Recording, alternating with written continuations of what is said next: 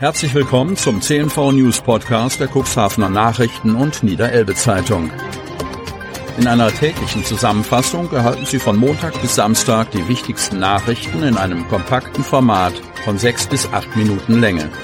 Am Mikrofon Dieter Bügel. Freitag, 23. Februar 2024. Zehnjähriger nach Busunfall gestorben. Nordholz. Der zehnjährige Junge, der am 7. Februar in Nordholz von einem Bus erfasst wurde, ist jetzt gestorben. Das teilte die Polizei am Donnerstagmorgen, 22. Februar mit. Die Ermittlungen zur Unfallursache laufen noch.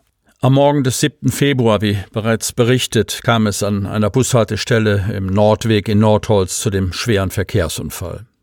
Ein zum Unfallzeitpunkt zehnjähriger Junge wurde hierbei von einem Schulbus erfasst und lebensgefährlich verletzt.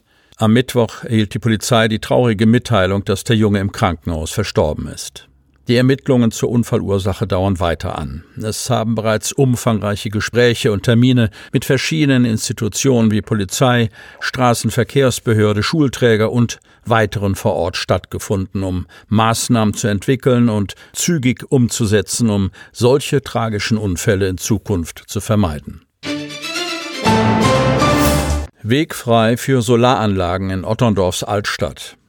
Solaranlagen auf den Dächern der Altstadt. In Otterndorf galt das bisher als absolutes No-Go. Doch jetzt kommt die Kehrtwende.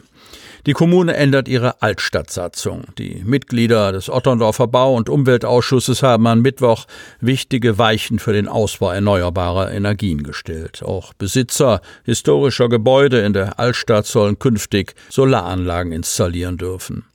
Die Stadt will dafür die Altstadtsatzung anpassen. Bisher war die Nutzung von Sonnenenergie in der Satzung nicht vorgesehen. Ein Freibrief für Hausbesitzer ist die Änderung allerdings nicht, wie in der Sitzung klar wurde.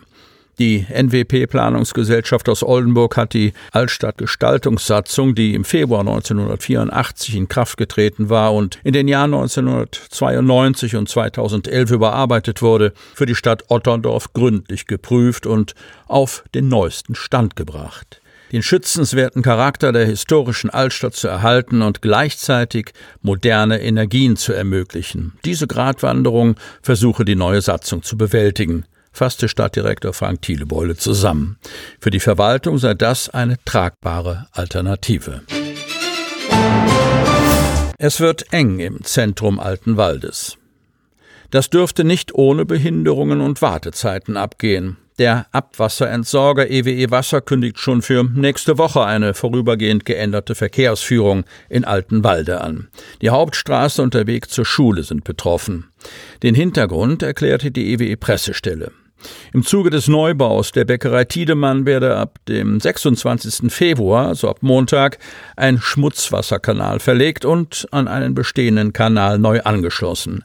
Die Baumaßnahme beginne in der Straße an der Kreuzkirche und führe über die Hauptstraße bis zur Straße zur Burg.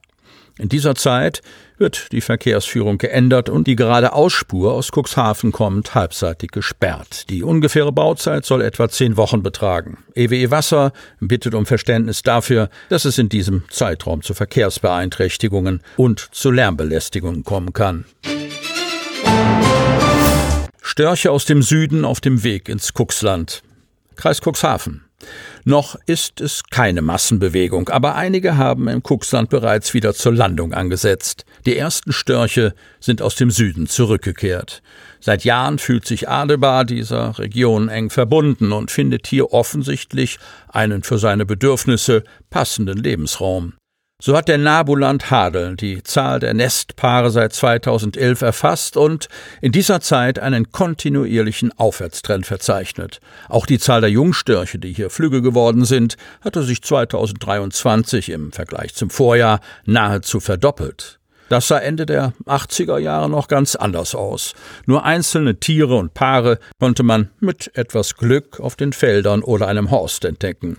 In ganz Niedersachsen und Bremen gab es zum Beispiel 1988 lediglich 217 Storchenpaare. Doch der Bestand erholte sich nach und nach.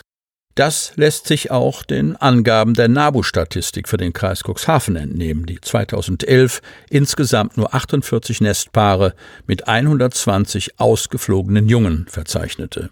Mittlerweile stehen 233 Paare mit Nachwuchs auf der Liste, die 629 Jungstörche das Fliegen und die Nahrungssuche beigebracht haben.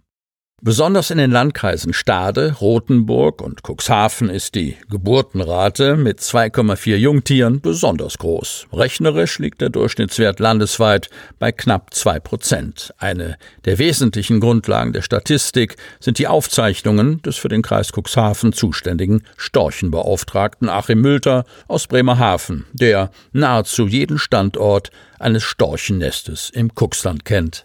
Im Kreisgebiet ist die Siedlandregion ein besonders begehrtes Brutgebiet für die Störche. Offensichtlich finden sie dort einen Lebensraum vor, bei dem insbesondere das bislang ausreichende Nahrungsangebot eine Rolle spielt. Doch ob der üppig gedeckte Tisch auch in diesem Jahr für die Rückkehrer noch vorhanden ist, da wird Achim Mülter nachdenklich. Durch die vielen Regenfälle und die damit verbundenen Überflutungen sind zahlreiche Mäuse und andere Tiere, die unter anderem die Nahrungsgrundlage für den Storch darstellen, nicht mehr vorhanden. Ich bin gespannt, wie sich gerade bei den Jungstörchen die Entwicklung weiter vollzieht.